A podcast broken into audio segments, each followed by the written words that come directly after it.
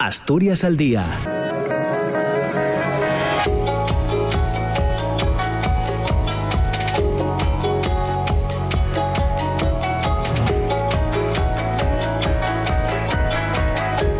Hola, ¿qué tal? ¿Cómo está? Muy buenos días. Son las 9 de la mañana y dos minutos. Bienvenidas, bienvenidos. Comienza Asturias al día en este jueves 16 de marzo. Como cada mañana tenemos hasta las 9, hasta las 10, perdón, en la radio pública son las 9 y dos minutos, hasta las 10, una hora por delante para eh, recibir opiniones en torno a asuntos que juzgamos de actualidad y de interés y que eh, ya les eh, pongo en, en antecedentes.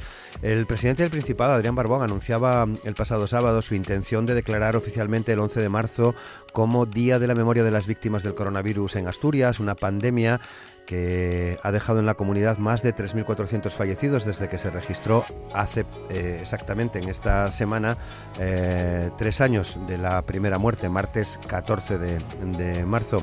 Eh, el presidente y distintas autoridades sanitarias participaron junto al Teshu de la Memoria, que está ubicado en el exterior del Hospital Central de Asturias, en un acto de reconocimiento a los fallecidos en estos tres últimos años de la pandemia, por los que se guardaron además un minuto de, silencio. La fecha coincide, como les digo, con el tercer aniversario del primer fallecido en Asturias por COVID, Abelino Uña, un salesiano que ejercía su labor docente en el colegio de la Fundación Masabeu y que falleció en el UCA tras eh, haberse contagiado supuestamente en eh, León. Pero además añadimos alguna cosa más, por ejemplo, que solo dos de los más de 200 afectados por COVID persistente en el Principado están reconocidos como tales por la sanidad. En Asturias esta circunstancia les provoca eh, problemas en el día a día de su enfermedad. Coincidiendo con este tercer aniversario del estado de eh, alarma, el colectivo COVID persistente Asturias también eh, hizo público un manifiesto para reclamar soluciones a a las administraciones. Eh, y unido a esto añadimos que el Servicio de Salud del Principado, el SESPA, programado para mañana, una jornada de vacunación frente a la COVID sin cita previa. De este modo se van a habilitar puntos de administración de las vacunas y horarios en todas las áreas sanitarias de Asturias. Dice la directora general de Salud Pública, Lidia Clara Rodríguez, que la segunda dosis de recuerdo a los mayores de 60 años es recomendable debido a su vulnerabilidad ante el coronavirus en un momento de incremento de casos graves en este grupo de población. El Principado se encuentra desde la semana pasada en nivel de riesgo bajo con un aumento de las hospitalizaciones que sitúa la presión asistencial eh, por COVID en un grado similar al de hace eh, seis meses. Precisamente nos centramos también hoy en el SESPA porque ha alcanzado un, esta semana, el martes, un pacto con la mayoría de los sindicatos con representación en la Mesa General de Negociación de la Comunidad Autónoma por el que se ratifican los términos del principio de acuerdo en el que la semana pasada se sentaban las bases de las reformas retributivas y organizativas que afectan al personal sanitario. Si CEPA USIPA ha sido finalmente el único sindicato que se desmarca de este acuerdo tras la consulta a sus afiliados, a los que se pidió que se pronunciaran sobre la suficiencia de la propuesta de mejora retributiva, la respuesta a sus reivindicaciones laborales y finalmente el sentido del voto de la organización. A la vista del resultado, el voto de esta coalición sindical ha sido no, siendo el único sindicato que ha votado negativamente. Desde el SIMPA, el sindicato médico, consideran que el acuerdo retributivo alcanzado entre el SESPA y la mayoría de los sindicatos de la sanidad es bueno porque con él se evita que haya huelgas u otras medidas de presión en la sanidad, como ha sucedido en otras comunidades, y porque además se recupera mano de obra, muy importante en momentos de carencia eh, de profesionales, con la de, como la de los mayores de 55 años, que podrán hacer tardes, estiman que podrán solicitarlo unos mil facultativos, lo que puede suponer hasta 110.000 horas más de trabajo médico, y porque se han mejorado las condiciones de trabajo precarias en caso eh, en casos como los médicos del servicio de atención continuada, con horas de guardia mejor pagadas y repartidas entre todos los eh, facultativos. Hoy también, además de estos asuntos, queremos pedir opinión sobre el lobby cantábrico. El presidente del Principado se mostraba convencido de que Asturias va a ganar con el impulso de una macroregión entre las comunidades autónomas del Cantábrico, tanto por el apoyo que va a recibir como el que puede dar en materia de conexiones ferroviarias o de transporte del hidrógeno verde. Es fundamental la incorporación de Euskadi, todos ganamos, afirmaba Adrián Barbón al hacer balance del foro que los cuatro presidentes de las comunidades del Cantábrico celebraron en Vitoria. En ese encuentro Euskadi Cantabria, Asturias y Galicia acordaron impulsar una macroregión que trabaje como un lobby y sea una muestra conjunta de fuerza ante Europa para que la cornisa cantábrica no quede relegada y se desvíen proyectos a los países del este que en breve se van a integrar en la Unión Europea. Eh, Barbón eh, recuerda que Galicia, Asturias y Castilla y León ya mantienen una posición muy definida sobre el corredor ferroviario atlántico, a la que también dieron su respaldo Euskadi y Cantabria. A Asturias también le hace fuerte apoyar la conexión ferroviaria en la parte francesa, cuyas obras siguen sin ejecutarse, y favorecer la interconexión con el resto de Europa del hidrógeno verde, que es, en palabras de Adrián Barbón, el nuevo carbón. Ante esto, el presidente de la Cámara de Comercio de Oviedo, Carlos eh, Paniceres, rebajaba las expectativas y planteaba el peligro de diluir esfuerzos. Eh, Carlos Paniceres, que además confirmaba que va a acudir a una reunión convocada por la Cámara de Comercio de Bilbao para un encuentro en la capital vizcaína el próximo 21 de junio. No obstante, matiza que su presencia siempre buscará defender los intereses de Asturias y en ese sentido el presidente de la Cámara decía estos días que esa eh, reunión no puede disipar la energía que existe actualmente en todo lo que se refiere al impulso del corredor atlántico. Precisamente este lunes se reunían en León representantes de distintas cámaras de comercio para reclamar el desarrollo de ese corredor atlántico. Carlos Paniceres considera positivo el encuentro. Decía que eh, se va a solicitar al comisionado del corredor mm, atlántico, José Antonio Sebastián, más detalles sobre las inversiones eh, anunciadas. Son asuntos que hoy vamos a tratar con René Suárez, que es diputado del Partido Socialista en la Junta General del Principado, con Pilar Fernández Pardo, que es vicesecretaria institucional del Partido Popular de Asturias, Manuel que es el coordinador de Ciudadanos en Asturias, y Rosa Prieto, que es la coordinadora de Podemos en Langreo, además de concejala en el ayuntamiento en el grupo de Unidas por Langreo. Asturias al día, con Roberto Pato.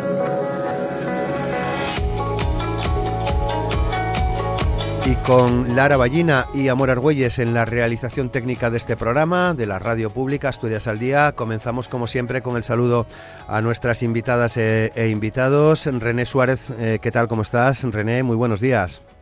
¿Qué tal, Roberto? Buenos días, encantado de estar por aquí. Muchas gracias, saludos, buen día. Pilar Fernández Pardo, ¿qué tal, Pilar? ¿Cómo estás? Muy buenos días.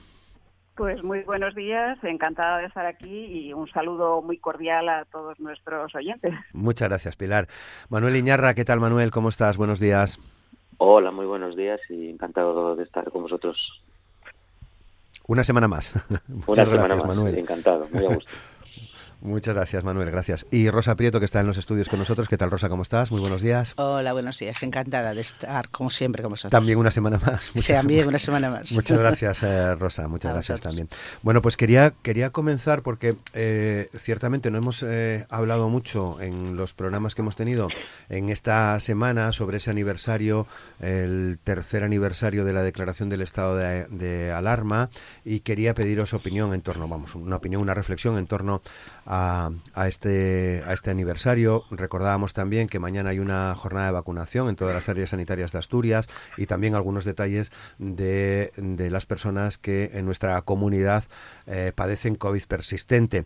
Quería precisamente empezar por ahí, eh, René, pidiéndonos una reflexión en torno a esta situación. Todavía el coronavirus eh, sigue entre nosotros. Sí, la verdad que si echamos la, vista atrás, desde luego, lo primero para, para nosotros es el recuerdo a los que no están, a quienes sufrieron todas las consecuencias de la pandemia, el recuerdo para ellos y para los familiares y también especial, y lo estamos viendo con el COVID persistente, a muchas personas que aún sufren esas, esas consecuencias.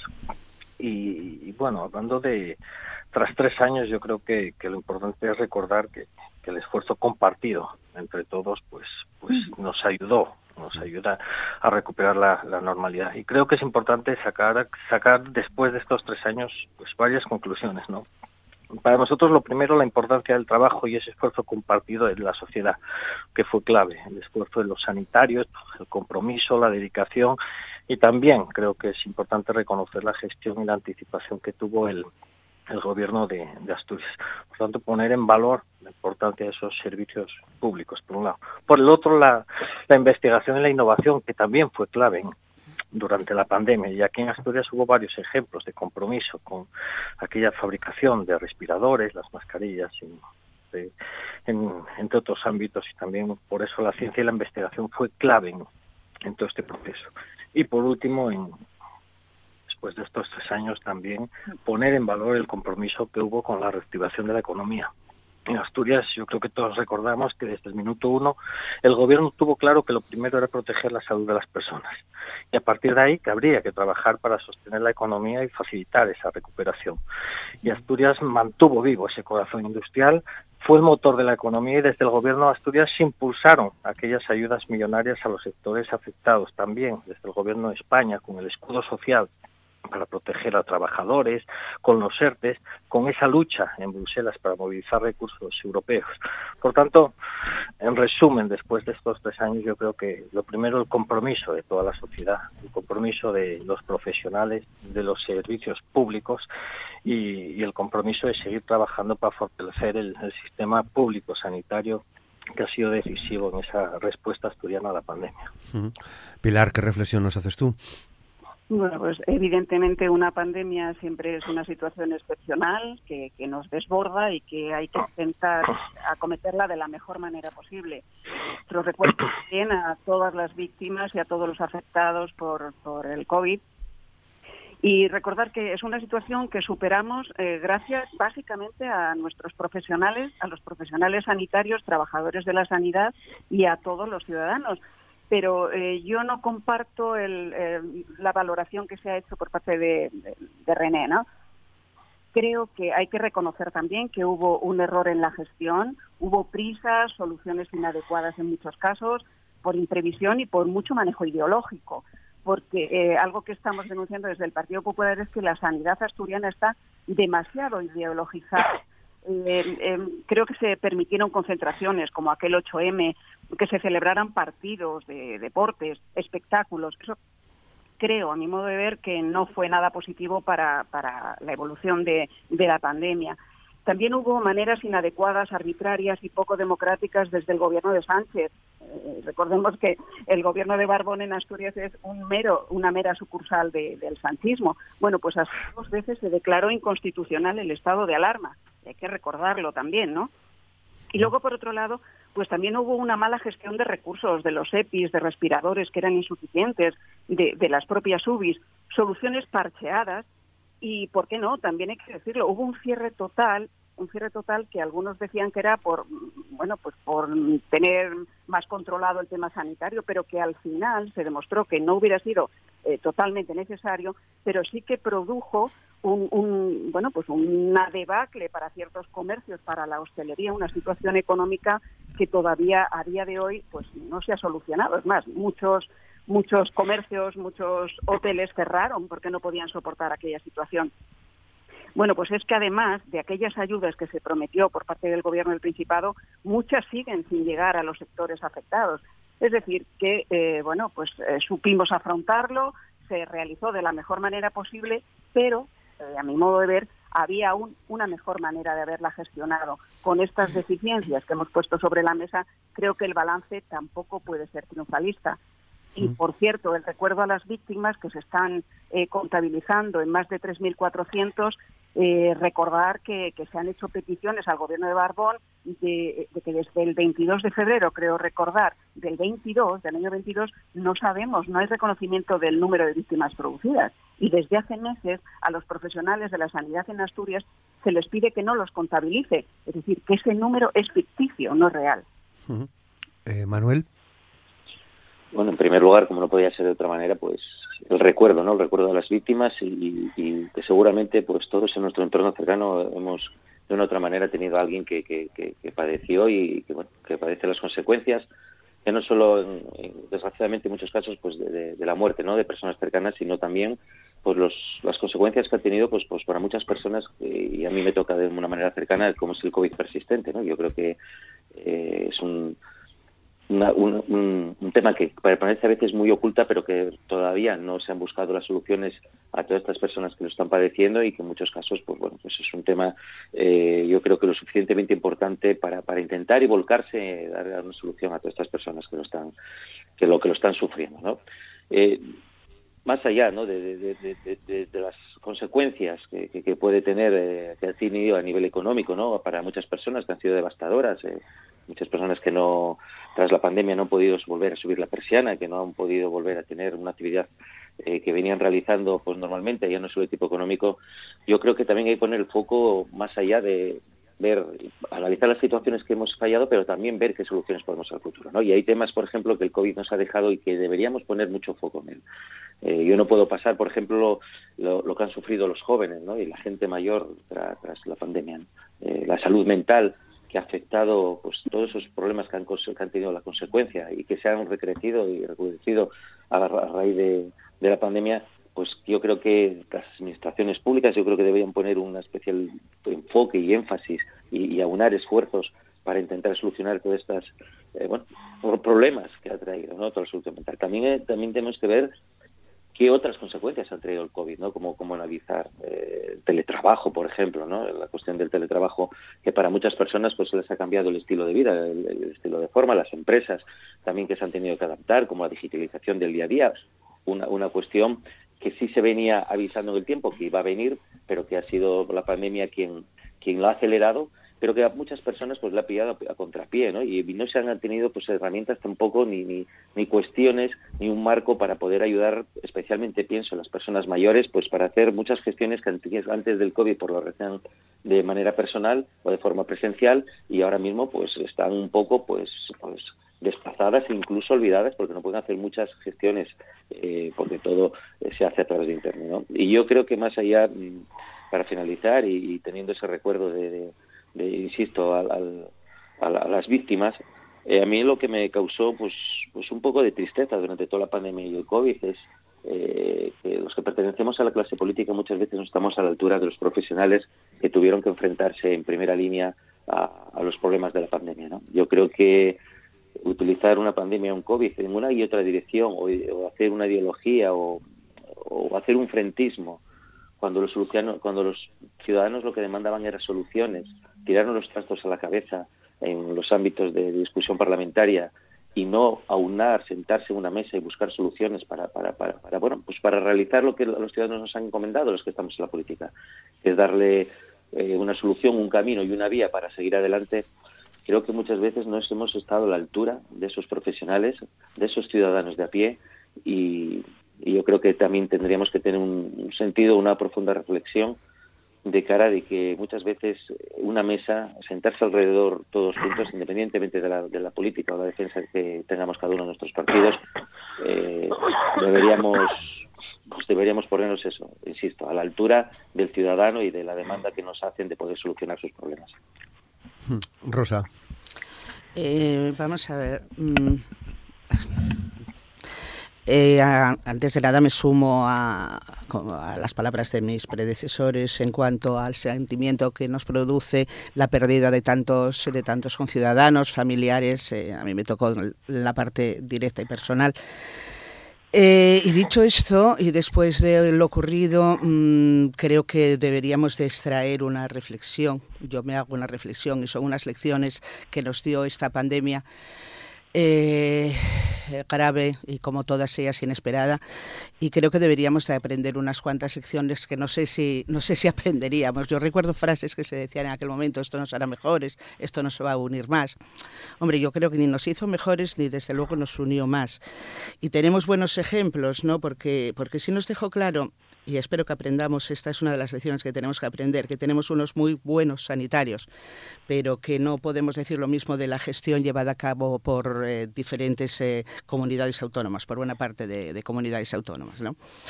Eh, que hay, vinieron derivados los recortes de plantillas, los cierres de plantas de hospitales, y esto pasaron una factura importante a los, a los ciudadanos que tenemos que lamentar tremendamente. Luego la dependencia de China también, ¿no? Eh, pienso que es algo a tener en cuenta. Es lo que llamamos globalización y que es en realidad una explotación, porque la externalización de los centros de producción hacia Asia provocaron una situación de, de desabastecimiento eh, que no habría sucedido si potenciáramos el empleo en nuestro país, ¿verdad? Eh, también quedó muy patente la feminización, ¿no? Es decir, eh, de repente se, centran, se cierran centros de mayores, se cierran colegios, se cierran eh, guarderías y como siempre en quien recae siempre es en la mujer, tiene que abandonar su trabajo, a, veces por tener que cuidar de sus mayores, por tener que cuidar de sus menores. Esto es una pequeña muestra de estas lecciones que digo que deberíamos aprender y deberíamos tomar nota, ¿no? Y los que nos dedicamos un poco a organizar el, a organizar el país, organizar la región o organizar la, el municipio, deberíamos de tener un poco en cuenta y aprender de la experiencia, ¿no? Aprender de, de la mala experiencia. Pero bueno, por poner algo en positivo, que lo hay, como no, eh, teníamos que ver, eh, bueno, pues, eh, pues mira, conseguimos que se tambalearan los discursos que piden la bajada de impuestos, la privatización de los servicios públicos. En cierto modo, bajaron un poco el pedal, ¿no? Aún se sigue pidiendo, pero bueno, bajaron un poco el pedal en este campo. Eh, también pongo en relieve, alguien lo dijo, creo que el compañero de PSOE decía que, eh, bueno, tenemos que poner en relieve y en alza eh, este el mecanismo de los ERTE, el escudo social, ayudaron a que nadie se quedara atrás, a que la economía resistiera con una recuperación rapidísima de los niveles de empleo previos a la pandemia, por ejemplo. Y, bueno, creo que desde Unidas Podemos hicimos un papel importante en que esto, en que esto se llevara a cabo y, se ha demostrado que fue humano y eficaz. Debemos de estar orgullosos, como no, y con esto termino, de, la ciudadanía. Fue un ejemplo, fue un ejemplo de no sé si decir obediencia, porque realmente en aquel momento estábamos obedeciendo, no es la palabra más adecuada, evidentemente, pero sí es verdad que todos vimos eh, cuál era nuestra responsabilidad y nuestra responsabilidad era protegernos y proteger a los demás, eh, como mm, en aquel eh, tiempo en que nos quedamos en casa, que mm, nos dijeron dos semanas y dijimos, Dios mío, tantísimo, y al final fue bastante más como seguimos utilizando las mascarillas en los sitios adecuados.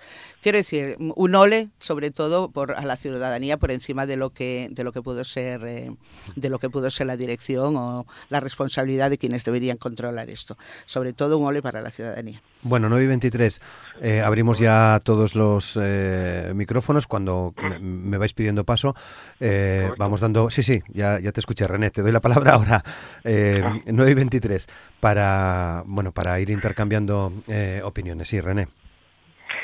No, bueno, ante todo, yo creo que, que después de tres años, quizás hay cosas que se olvidan, pero hay que tener en cuenta que Asturias tiene una de las poblaciones más envejecidas de España y eso es algo que no podemos abstraernos y no se abstrajo el gobierno de, de, ello. Lo primero fue proteger la salud de las, de las personas. Aquí, en Asturias, protegimos a los mayores, hombres y mujeres, y fuimos el ejemplo de esa gestión. Y después también, en la vacunación, yo creo que es algo que hay que, que poner en valor.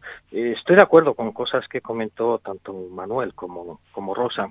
Manuel hablaba de la importancia de la salud mental en este presupuesto del gobierno este año hay ese incremento hasta 83 millones para mejorar precisamente la red de estrentoros y la dotación de personal por la importancia que, que, tiene la salud mental más después de estos tres años y de las graves afecciones que, que hubo. Y también, también en, eh, comentaba eh, comentaba Rosa eh, que aquí durante la pandemia se olvidaron discursos de privatizar servicios públicos, de bajadas de impuestos, pero que vemos que, que otra vez vuelven a, surgir. Escuchando a, Pilar eh, es llamativo ciertas ciertas afirmaciones lo decía Manuel ese frentismo, pero pero hay que ponerlo sobre la mesa. Aquí en el 2022 se aprobaron unos presupuestos en la Junta General con más de 100 millones de euros para impulsar ayudas a los sectores afectados. Más de 100 millones de euros. El Partido Popular fue el único, el único partido que votó en contra de esos presupuestos. Con ese voto no habría esos recursos, más de 100 millones de euros.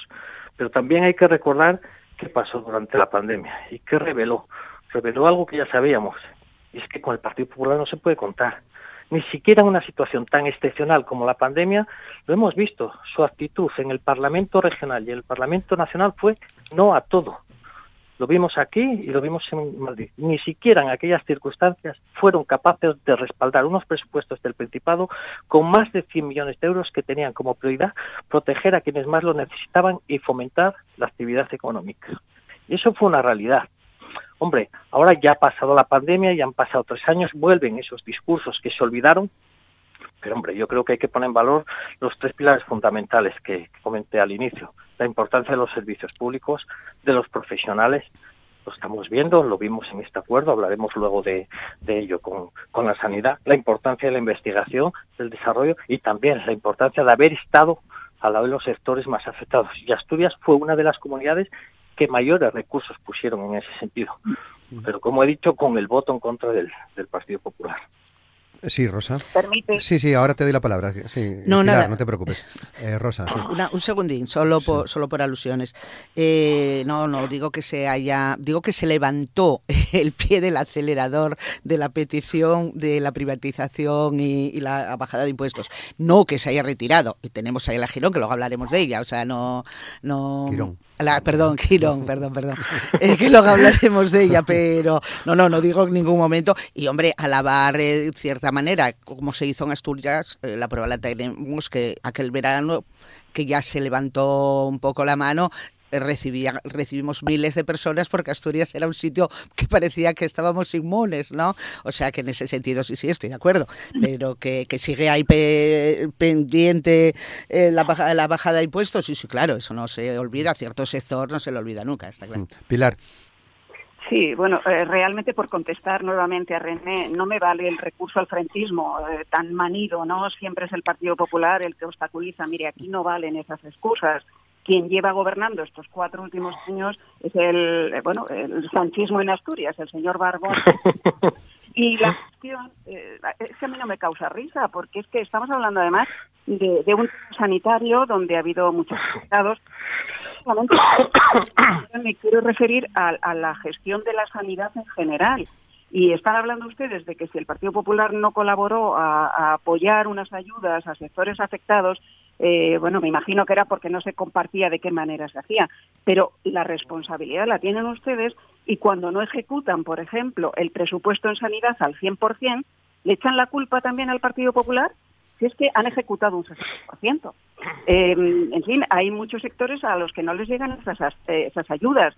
Si Asturias está empobrecida, pregúntense también por qué. ¿Alguna responsabilidad tendrán en por qué nuestra población cada vez está más envejecida? Porque perdemos también personas que vivan en Asturias que se tienen que ir a trabajar fuera. Es decir, es una serie de reflexiones que ya no valen con enfrentar y, causar o- o culpar al Partido Popular. No, no. Son ustedes los responsables, son ustedes quienes gestionan, y a mi modo de ver lo hacen mal, y eh, fíjate, estaban hablando del teletrabajo. Eh, creo que es otra asignatura pendiente de lo que debimos aprender del COVID y que todavía está pendiente, no está regulada. Creo que se debe eh, establecer una regulación para evitar que, en la medida de lo posible, si surgen situaciones futuras similares a la que hemos vivido, ojalá que no sea así, que podamos estar mejor preparados para ello. Es otra asignatura pendiente. Manuel, Eh, yo pienso que después de, la pandemia lo que debemos también es, eh, como comentaba creo que Pilar ahora, de sacar consecuencias de todas aquellas cosas que son mejorables. ¿no? Yo creo que esta, este, este, este periodo de tiempo, que parece que lo tenemos en olvido, pero que fue hace, hace apenas tres años, eh, yo creo que como sociedad, por un lado, debe tener unos, unos eh, herramientas por si esto se volviese a producir. Yo creo que la lección de- de las consecuencias que ha tenido el COVID eh, muchas veces pues las hemos metido en un cajón y las queremos dejar en el olvido, ¿no? Y, y indudablemente eh, pues sí ha afectado al sistema sanitario. El sistema sanitario, mm, y no es porque quiero ir hablando con, con el tema que nos puede traer después, yo creo que vamos a él ahora, no te preocupes. por eso, pues, pero creo que el sistema sanitario es uno de los temas en los cuales hemos denotado la mayor debilidad, ¿no? la mayor debilidad en que los profesionales han estado por encima de la altura muchas veces de la gestión, ¿no? De la gestión o de la forma y de las consecuencias las estamos sufriendo ahora. Pero yo creo que sobre todo lo que tenemos que aprender es la lección de mejorar todas aquellas cuestiones en las que eh, nos pilló a paso cambiado, pero que tampoco hemos buscado soluciones durante todo este tiempo, ¿no? Véase, por ejemplo, eh, ya no solo muchas veces que se, se habla de manera cuantitativa de ayudas a la hora de, de las personas que, que han perdido su negocio o que no se les ha dado una cobertura lo que ellos entienden adecuada, ¿no? Yo creo que no se le ha prestado eh, la forma de poder reprender y rehacer su vida a lo mejor pues en otro en otro sector o, o- o o reanudar esa actividad que venía realizando, ¿no? Insisto también en el tema de los jóvenes y de las personas mayores a nivel social. Yo creo que eh, sí es verdad que se les ha atendido, pero se les ha tenido un poco en el olvido. No, no se les han dado ni instrumentos ni herramientas para todos esos cambios personales y emocionales, incluso psicológicos que han sufrido estas personas. Muchas veces las personas que vivían y que han sido los que han padecido, las personas mayores que han padecido muchas veces en soledad todo este tiempo de la pandemia, pues vemos durante nuestros día a día que esas personas, pues lógicamente han tenido unas secuelas a las cuales no se le dio, pero no son unas secuelas a nivel psicológico y personal, sino unas secuelas a la hora de realizar su vida en el día a día. Hoy en día, para muchas personas, acudir a un banco en un cierto horario y poder ver o sacar su pensión ha sido un problema y una dificultad, y no se ha dado solución a eso. Pero también a los jóvenes, insisto que a los jóvenes, a las familias, hmm. También no se le ha dado muchas veces respuesta. Entonces, más allá de, otras cuestiones, yo creo que lo que sí es verdad que nos tenemos que poner a trabajar por si esto se sucede otra vez, que esperemos que nunca vuelva a tener, pero no nos podemos eh, eh, engañar que puede ser posible, a solucionar todos aquellos problemas que nos causó y que no hemos todavía buscado una solución. Y por otro lado, dar solución a toda esa cantidad de personas que hoy en día la pandemia o el COVID le ha dado unas secuelas, tanto a nivel personal, profesional, social y psicológico, y a las que no hemos sabido todavía pues darle una, una solución. ¿no? Mm. Bueno, 9 y 32 minutos. Vamos avanzando. Quería pediros opinión sobre ese acuerdo del Servicio de Salud del Principado y la mayoría de los representantes de las organizaciones eh, sindicales para mejorar las condiciones laborales, organizativas y retributivas de los, de los profesionales. Eh, René, ¿qué opinión tenéis? Bueno, hablábamos de, del reconocimiento expreso al, trabajo de los sanitarios durante, la pandemia y su profesionalidad y dedicación. Y, tras yo creo que este acuerdo es no cabe otra otra valoración que, una valoración positiva, ¿no? Eh, reconocer esa capacidad negociadora del gobierno también de los equipos eh, sindicatos eh, sanitarios. Y vemos que en otras comunidades hay huelgas en marcha desde hace meses. Parece que ha habido un tipo de acuerdo esta esta noche en otras comunidades, pero aquí se ha cerrado un acuerdo con la mayoría de sindicatos del sector tras una veintena de reuniones que contempla, entendemos, mejoras retributivas y organizativas para los profesionales. Eh, el diálogo, el acuerdo, yo creo que son muestras y señas de identidad de este gobierno y que es justo también reconocerlo. ¿no? Estamos hablando de compensar económicamente la hora de guardia, el trabajo a turnos que realiza la mitad de la plantilla del CESPA eh, Asturias es la segunda comunidad que mejor retribuye la hora nocturna y el complemento de turnicidad tras este acuerdo.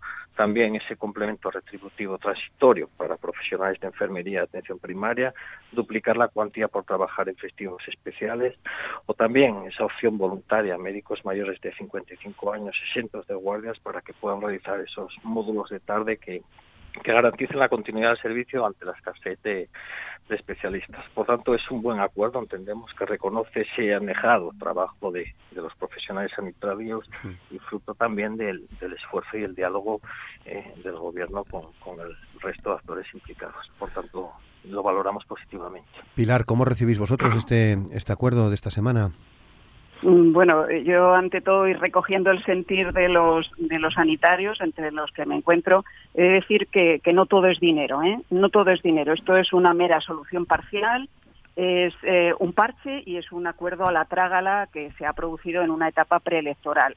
Me llama la atención que, que se diga que esto afortunadamente ha evitado la huelga, cuando yo recuerdo a Barbón que invitaba o incitaba a la huelga, por ejemplo, a los profesionales de la sanidad en Madrid, y en cambio aquí decía que iba a repercutir en los usuarios. Es decir, distinta vara de medir, ¿no? O es buena o no es buena la huelga. En todo caso, creo que no es buena la huelga, pero lo que sí que hay que hacer es responder a las expectativas y a las necesidades que tienen los sanitarios. Eh, y no es de ahora, es decir, el, el, acuerdo al que se ha llegado en estos momentos ha sido, repito, pues in extremis en un periodo eh, preelectoral y es solamente económico no se han preocupado de, gestionar bien la sanidad y solucionar los problemas de base que vienen eh, acarreándose desde hace muchos años. Por ejemplo, no se viene a abordar el tema del reconocimiento de la carrera profesional, de la estabilidad laboral, de la formación continuada.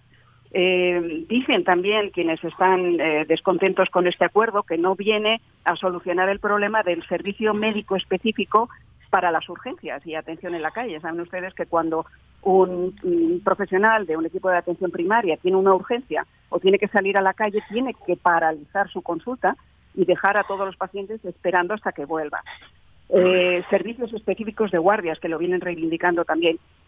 Y luego algo que decimos que no hay suficientes profesionales, y es verdad que no los hay, con, con todo lo que ello trae consigo, pero es que también es verdad que hay una cantidad de cargos intermedios, de gerencias, que podrían solucionar muy bien, si ellos hicieran guardias, eh, toda esta problemática de la que estamos hablando.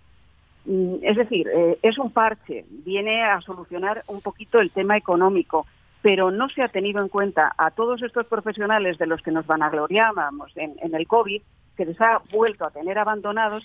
Y fíjese, eso también eh, choca contra el tratamiento que se le dio en otras comunidades autónomas, eh, que a todos los profesionales de la sanidad que habían trabajado durante el COVID, pues se les consideraba dentro de la carrera profesional. Es decir, eso que no se ha hecho aquí ni está ni se le espera. Por lo tanto, un acuerdo parcial, un parche, pero quedan muchos flecos por solucionar. Y eso solo se hace con una buena gestión, mimando y escuchando a los profesionales y no llegando a un acuerdo en una etapa preelectoral para evitar una cierta... ¿no?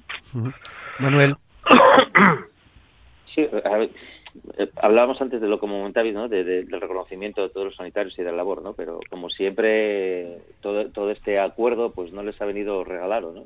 Han tenido que salir a la calle, eh, mostrar su descontento, eh, patalear y, exigir unas condiciones para que se les escuchase, ¿no? Por lo cual, cuando hablamos del reconocimiento, muchas veces es del reconocimiento público, que está muy bien, pero no de en, su aspecto del día a día, ¿no? A la hora de poder desarrollar su trabajo, de poder hacer su labor y de un reconocimiento, lógicamente, pues no solo de las condiciones laborales, como, como hablabas también, sino en las labores organizativas, que yo creo que ha sido eh, bueno, pues una cosa que sí se tiene que analizar, ¿no? Que muchas veces no es cuestión ya de, que los sanitarios reclamen, sino que a nivel de usuario, lógicamente, eh, es una constatación del día a día de que, pues que no están funcionando como tienen que funcionar, ¿no? Y también es verdad que yo también eh, esta politización, ¿no? De, que se hace de, todo el tema sanitario, de todo el tema pues que tiene que ver pues con, con, las mejoras de las condiciones laborales ¿no? y organizativas. En función del partido que gobierna en una comunidad autónoma el partido contrario eh, pues se le tira los trastos. Y entonces hacemos hacer una parte de una cuestión que tenía que ser organizativa la politizamos y hacemos una delicación de, de, de, cómo de cómo va o va si es mejor o peor yo entiendo que el debate de la sanidad pública y eh, es un debate que debería valorarse pues también a nivel nacional no yo creo que el problema no es solo de, Madrid el problema no es solo un problema sino Asturias sino es el problema de toda España ¿no? y, de hecho podemos analizar datos que, nos podemos decir pues que comunidades por ejemplo donde gobierna el PSOE como Navarra pues tiene la peor lista de espera de España sin embargo en, en Cataluña o la Comunidad Valenciana o en otros sitios pues se lidera eh, pues en la atención primaria, aquí también tenemos nuestros problemas. Y, mientras tanto, el sistema sanitario, que tiene unos problemas estructurales, desde mi punto de vista, pues muy claros, como pues son esos recursos humanos, eh, la atención primaria, las listas de espera, esas desigualdades territoriales que en función del terreno donde vivas pues tienes unas ventajas o tienes otras, las restricciones lingüísticas que se quieren aplicar y hay que decirlo en muchas comunidades autónomas en las cuales puedes tener eh, no sé, eh, una lengua te supone mejor que ser mejor cirujano y sobre todo hay dos temas que insisto y, no es que quiera recalcar, aunque es un tema suficientemente importante, ¿no? La atención de la salud mental y sobre todo, eh, por ejemplo, que viene durante este último tiempo, ese falso progresismo que existe cuando se bloquean leyes como la de la ELA, eh, que ha pasado más de 35 veces y todavía no se la ha puesto en práctica cuando hay una serie de, de personas que la están padeciendo en el día a día y que desgraciadamente eh, no tiene ningún recurso y ninguna ayuda. ¿no? Yo creo que el problema no es solo de una comunidad autónoma, es un problema que, afecta a todo el país. Yo creo que hay cuestiones que, hay que tomar desde, desde el propio gobierno del país, centrarse y pues hablamos de esa primera palabra que es centralizar, ¿no? Muchas veces no es cuestión de centralizar, sino es cuestión de organizar y dar una mejor atención al ciudadano de a pie, que es lo que demanda en este aspecto y en otros muchos aspectos ¿no? de su día a día. Rosa. Bueno, hilando con el punto anterior, eh, evidentemente tenemos que cuidar que nos, a quienes nos cuidan, quedó muy patente. Eh, que estamos en sus manos, que son unos grandes profesionales, eso quedó claramente demostrado, por tanto debemos de tratarlos y cuidarlos como tales.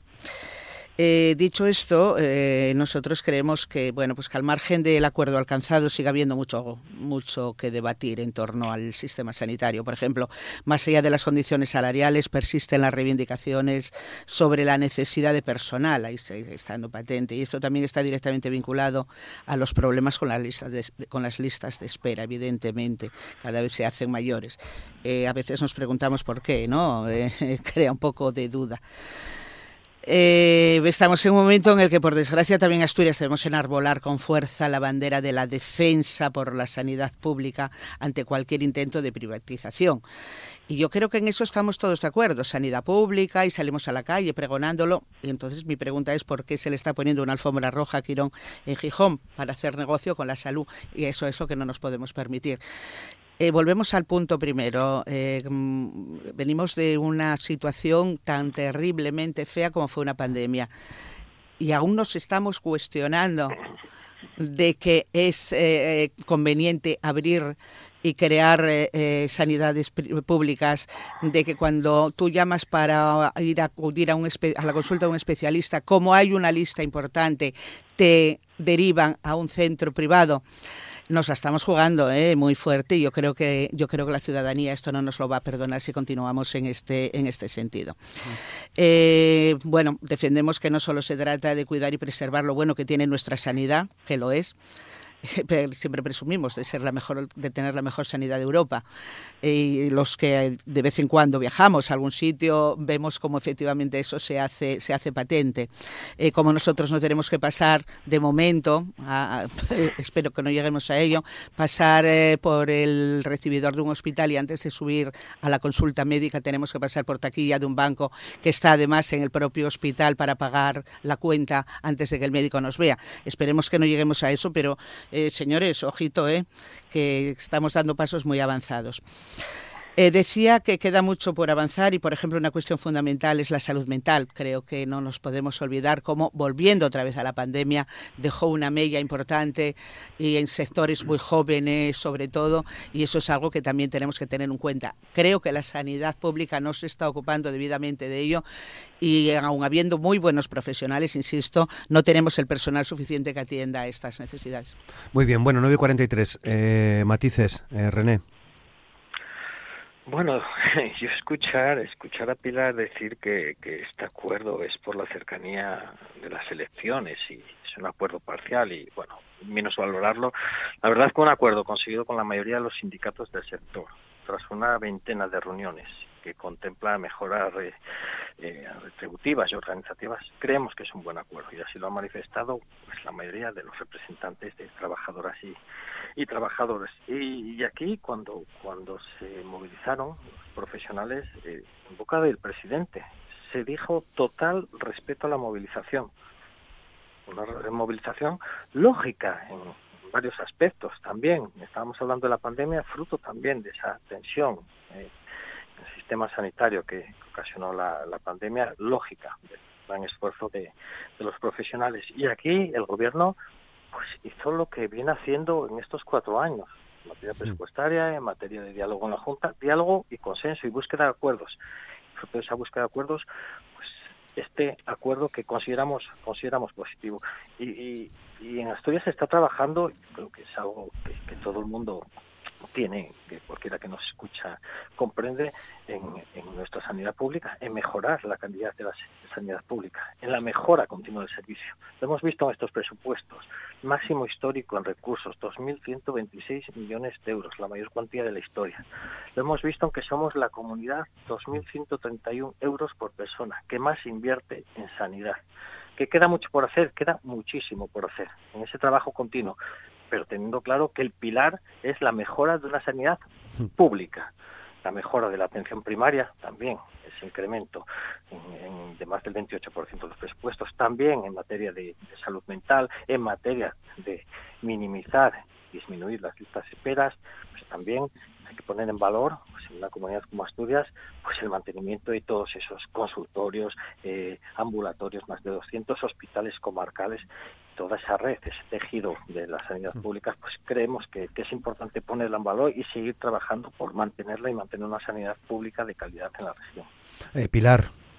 Eh, bueno, pues vuelvo a discrepar. O sea, esto no es un buen acuerdo, esto es un parche, es un acuerdo para que no me alegre de él, me alegro muchísimo. Pero lo que digo es que esto no viene a solucionar el problema de la sanidad pública en Asturias, que lo que hay que hacer es gestionar, gestionar bien, y eso no se hace en un día, se hace en los cuatro años de la legislatura correspondiente. Eh, creo que ha habido, y vuelvo a repetirlo, una mala gestión, una eh, sanidad muy ideologizada que nos ha traído estos problemas, donde es verdad que se habla de que se ha aprobado el mayor presupuesto de la historia, pero mire, es que ustedes han ejecutado el 60% de ese presupuesto el año anterior. Eh, ¿Cómo vamos a atraer profesionales? ¿Cómo vamos a tener atractivos para que vengan los profesionales de la sanidad Asturias si tenemos, hasta ahora teníamos, a los profesionales peor pagados de todas las comunidades autónomas?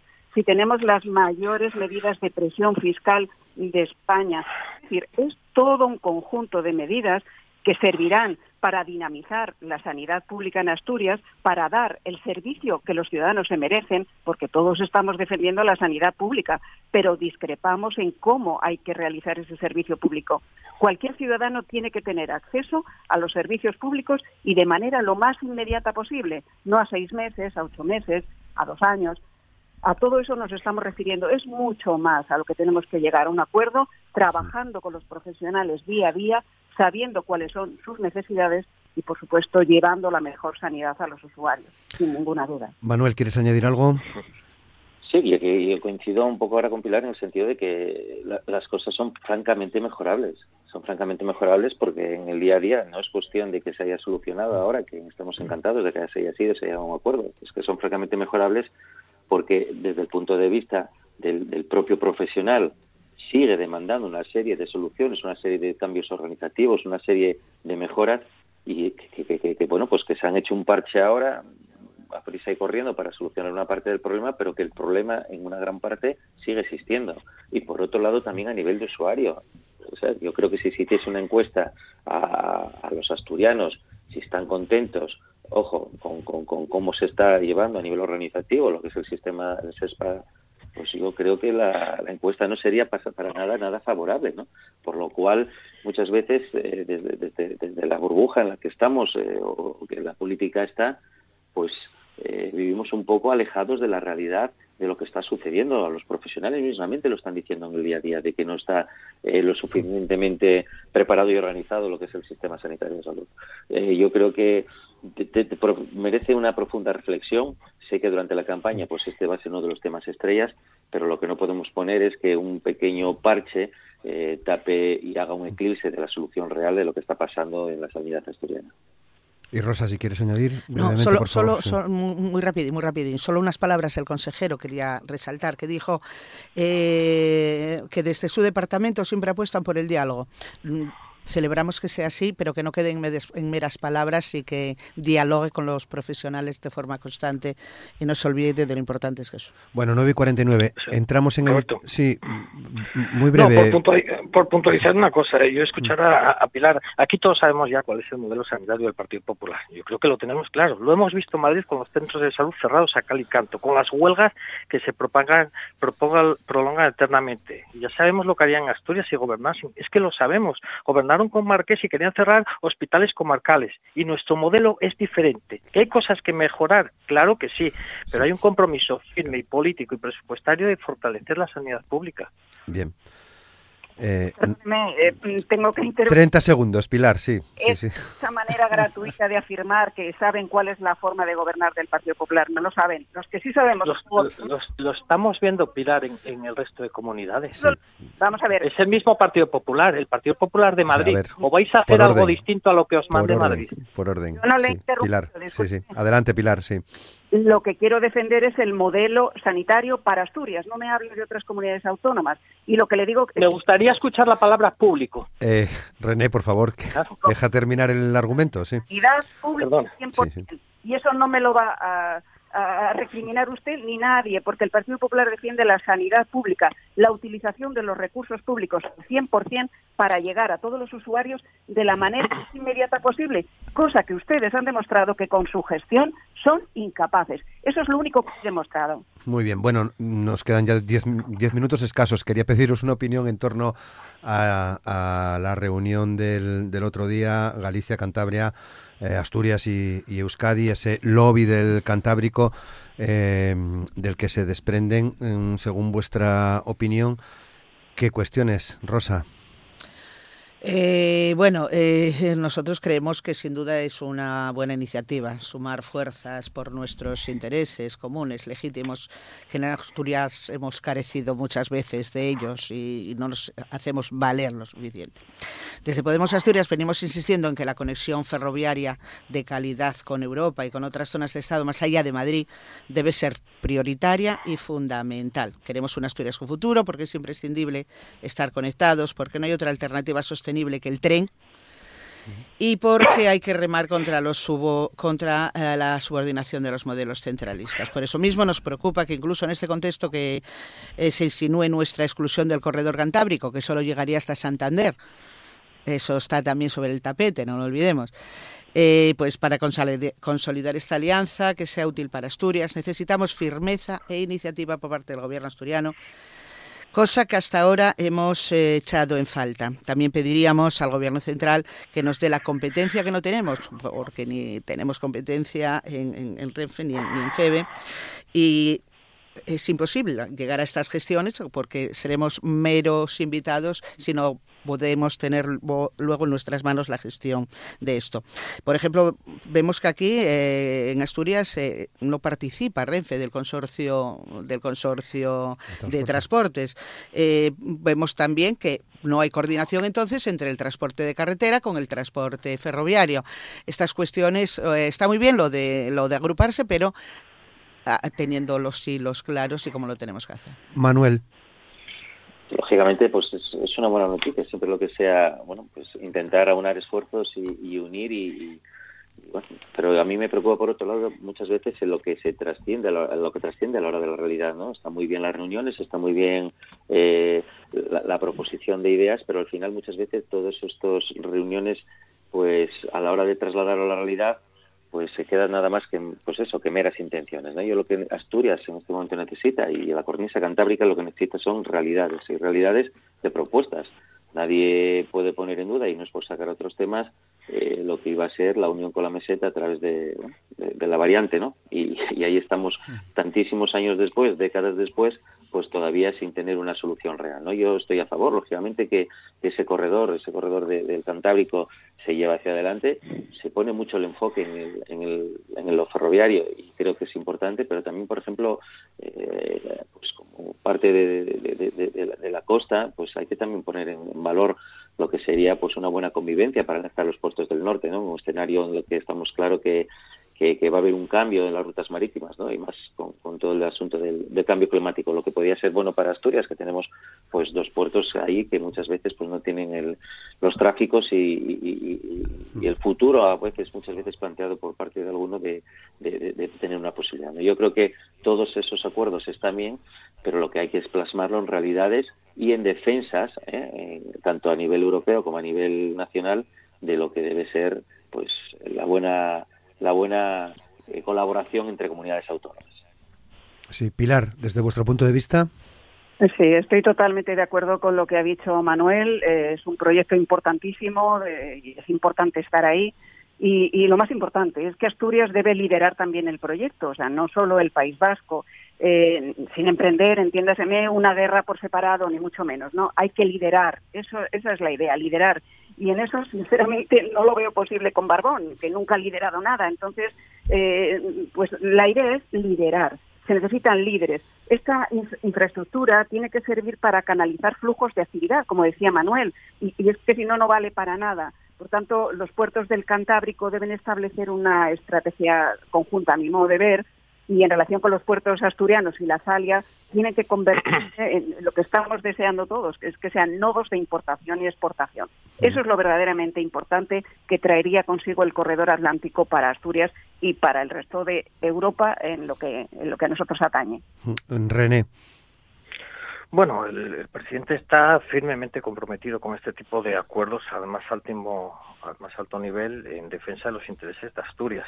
Lo hemos visto en el Parque Picos de Europa, con el Camino de Santiago, eh, con la financiación de comunidades autónomas, con el Corredor Atlántico Noroeste, ese encuentro también en Santiago la reciente, y ahora este, Euskadi en defensa pues, de ese desarrollo del ramal noroeste, de muchos eh, puntos de vista en común y, que tenemos las, comunidades del Cantábrico y también un tema importante es la consolidación del corredor del hidrógeno, porque Asturias está estratégicamente situada para esa producción y transporte de hidrógeno, pero es importante asegurar la conexión con Francia a través de la cornisa cantábrica. Y mañana, mañana veremos también ese encuentro con el presidente de la Junta de Galicia, que tendrá lugar en, Talamundi para abordar eh, también aspectos como tan importantes y tan comprometidos a este gobierno como es el, reto demográfico. Por tanto, positivos todos estos encuentros, estos foros en defensa del, interés de Asturias, uniendo fuerzas y ganando esfuerzos entre, instituciones. Muy bien, pues así llegamos al, al, final ya del programa. Estamos rayando ya las 10 eh, de la mañana tiempo en cualquier caso para, para, para despedirnos en, en, el día de hoy.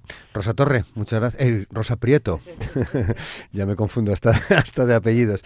Eh, eh, Rosa Prieto, discúlpame. muchas gracias por participar con, con nosotros. Gracias, a ti por invitarme. muchas gracias. Manuel Iñarra, muchas gracias. Manuel, buen día. Gracias igualmente y encantado de estar con vosotros. Pilar Fernández Pardo, muchas gracias por participar con nosotros en este jueves. Buen día, Pilar, gracias. Gracias, gracias Roberto y buen día a todos. Y René Suárez, muchas gracias René también por estar con nosotros en esta mañana. Buen día. Gracias Roberto y un saludo a los Saludos, muchas gracias. Bueno, y a todos ustedes, muchas gracias también por eh, eh, seguir la, la, emisión de la radio pública, los programas de la radio pública asturiana de RPA. Nos eh, despedimos, ya saben que en cualquier caso estaremos mañana a las 9 de la mañana en eh, la Junta General del Principado, como, como cada viernes, hablando de cuestiones también de actualidad.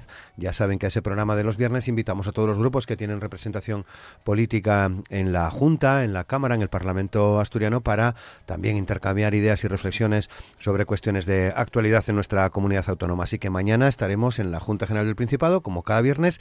Les esperamos a todos ustedes, ya saben, a las 9 de la mañana en la radio pública en RPA, Asturias al Día. Feliz día. Hasta mañana.